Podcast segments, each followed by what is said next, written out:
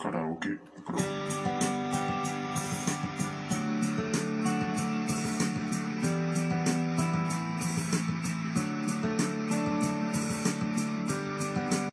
Que viva la música.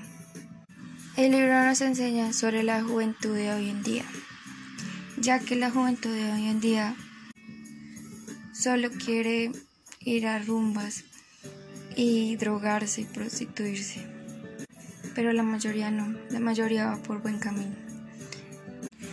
Lo que hizo María fue muy malo, ya que la llevó a prostituirse y a drogarse, gracias al amigo Ricardito, quien la llevaba a, cabañas en las montañas y allá conocía más tipos que la intentaban seducir y al cabo la llevaban a prostituirse.